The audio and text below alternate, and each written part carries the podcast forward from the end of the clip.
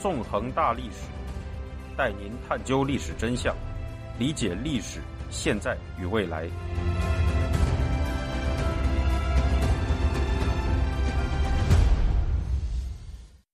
大家好，欢迎大家收听《纵横大历史》，我是主持人孙成。今天我们将继续进行香港历史系列节目，讲述第三十四讲“万马齐喑”。在此前的连续八讲当中，我们回顾了波澜壮阔的反送中运动的全过程。在二零二零年六月三十日，中国当局通过香港国安法之后，世界各地的香港人以及热爱自由的人们还在继续奋战，使这场抗争在世界各地不断发展壮大。然而，在政治高压之下，香港本土的抗争从二零二零年秋天开始转入了低潮，随之而来的。就是中港当局大规模的政治迫害，以及港人的流亡潮。二零二零年八月二十三日，一艘快艇在香港东南面的中国领海基线的毗邻区被中国广东海警截查，快艇上的十二名香港青年全部被中国海警逮捕，送往深圳市盐田看守所关押。这十二名香港青年的名字叫做邓启然、乔颖瑜、郑子豪、严文谦、张明玉、张俊富。黄伟然、李子贤、李宇轩、郭子林、廖子文、黄林福，年龄在十六至三十三岁不等。他们之所以乘坐快艇出现在那个位置，是因为他们都是反送中运动的参加者，面临着当局的多种控罪。为了避免政治迫害，他们决定乘坐快艇离开他们的家香港，前往台湾申请政治庇护，却不幸落入了中国海警的手中。这起被称为“十二港人案”的事件震惊了国际社会，在世界各地，人们以各种各样的形式对十二名深陷牢狱的香港青年进行了声援。在2020年12月16日，除廖子文、黄林福两名未成年人外，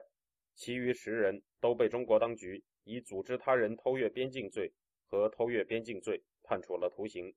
其中，邓启然和乔颖瑜分别被判刑三年与两年。其余八人则被判刑七个月。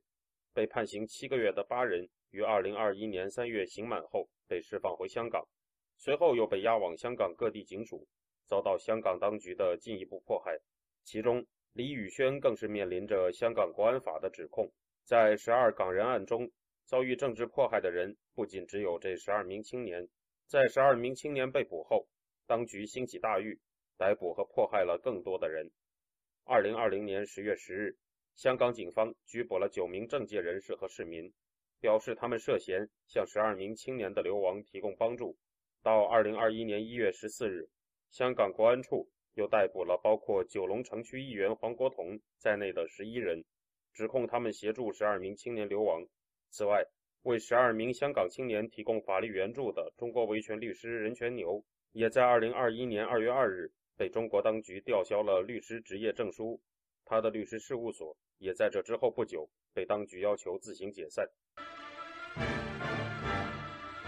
仅仅在十二港人案这一个案件当中，中港当局就逮捕迫害了数以十计的人。然而，这仅仅是香港在国安法时代中大量政治迫害案件中的冰山一角。事实上，履行大狱、广泛株连。可以说是香港已有一年多的国安法时代的特色。经过这些残酷的政治镇压，香港变成了一座完全失去了政治自由的监狱。在这座大监狱里，许许多多的人身陷囹圄，大批社会团体被迫解散，许多传媒停止了工作。在十二港人案之后不久，香港当局兴起的另一次大狱是发生于二零二一年一月六日的大逮捕。在这起被称为“民主派初选大搜捕”的政治镇压中，有多达数十名民主派和本土派人士被香港国安处逮捕。在那天一片肃杀的氛围中，香港国安处出动了足足约一千名警力，以涉嫌颠覆国家政权罪的名义逮捕了多达五十四人。在同年二月二十八日，其中的四十七人被当局以串谋颠覆国家政权的罪名起诉，其中包括前香港种植秘书长黄之锋。人民力量副主席谭德志，前民主党主席胡志伟，香港大学学者戴耀廷，区议员赵家贤，立场新闻记者何桂兰，前香港民间人权阵线主席陈子杰等等。民主派初选是2019年11月民主派与本土派在区议会选举中大获全胜之后，民主派与本土派人士制定的一项计划，希望能在区议会选举大胜后，在即将于2020年9月举行的立法会选举中获得过半席位。这次初选本身并不具备法律效力，目的是由香港选民投票选出参选立法会的人选。2020年4月28日，戴耀廷在《苹果日报》发表文章，指出在民主派获得立法会半数席位前后，独裁者将因为恐惧民主而将香港拖入蓝潮的境地。蓝潮一词本是粤语中形容同归于尽含义的词汇，在反送中运动期间，有不少抗争者都在使用这个词汇。表达与当局同归于尽的态度。二零二零年七月十一至十二日，在国安法已经在香港实行的情况下，民主派初选如期举行。六十一万名选民参加了这次活动，选出了自己的议员候选人。对于香港民众无惧国安法、自发选出自己的民意代表的行为，当局相当恐惧。首先，特首林郑月娥于七月三十一日以新冠疫情防疫的名义。宣布将原定于二零二零年九月六日举行的立法会选举押后一年，定在二零二一年九月五日举行。接着，便是当局在二零二一年一月对数十名本土派和民主派人士进行的大逮捕，将代表港人民意的政界人士抓捕殆尽。这场大逮捕引发了国际社会与海外港人团体的强烈谴责。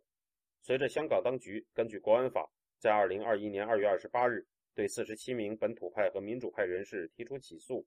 不任命，还我四十七，迅速成为了海外港人集会时呐喊的新政治口号。与此同时，当局的镇压对象也指向了媒体。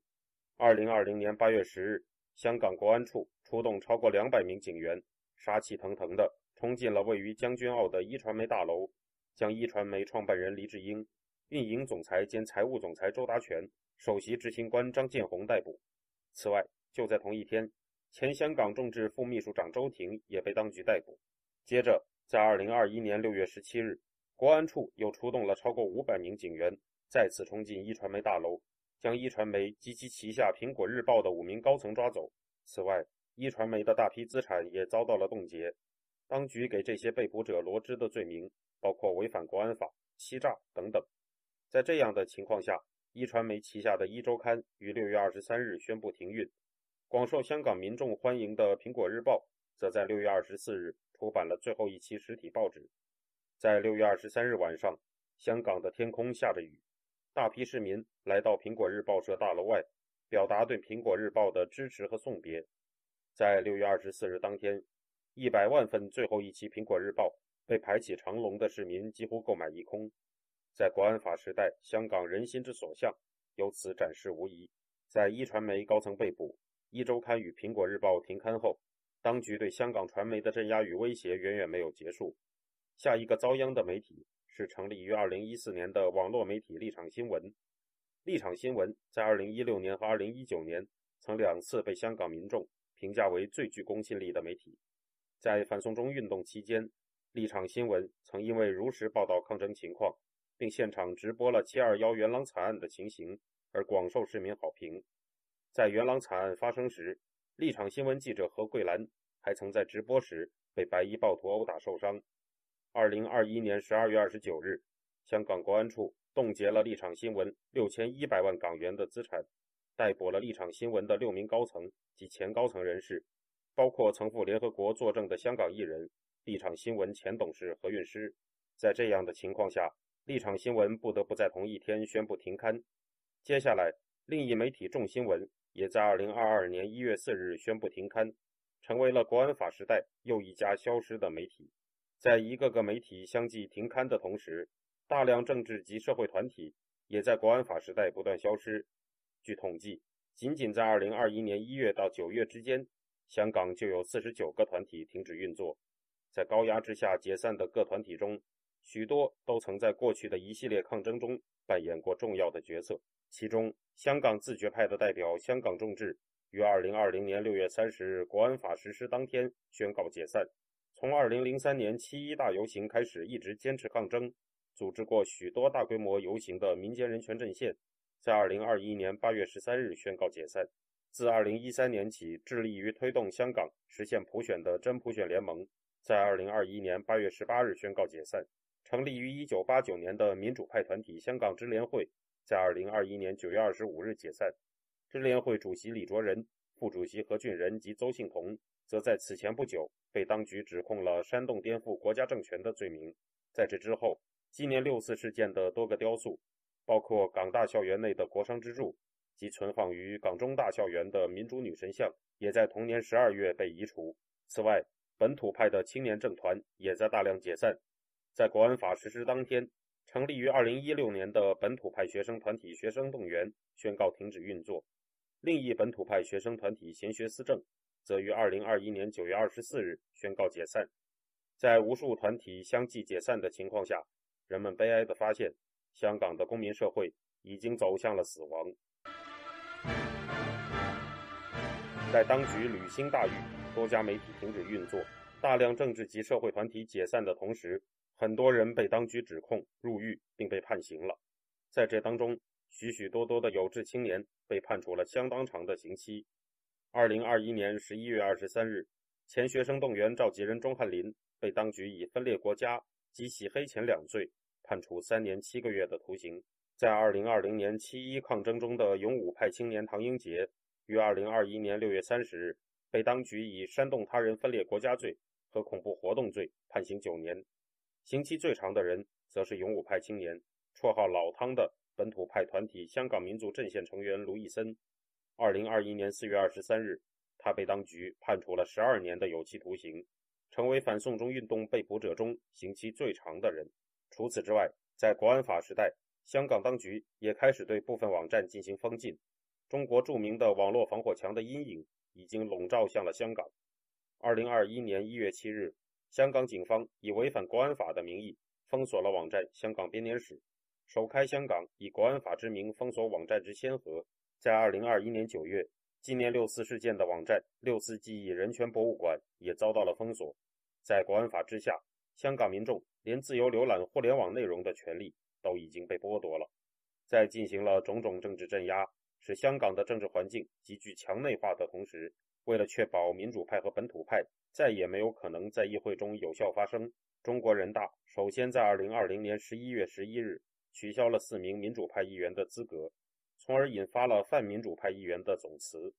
此后，在二零二一年八月二十六日，香港当局剥夺了立法会内最后一名民主派议员郑松泰的议员资格，香港立法会里只剩下了建制派。接着，中国人大在二零二一年三月十一日。通过了全国人大完善香港特别行政区选举制度的决定，对香港选举制度进行了大幅度的修改。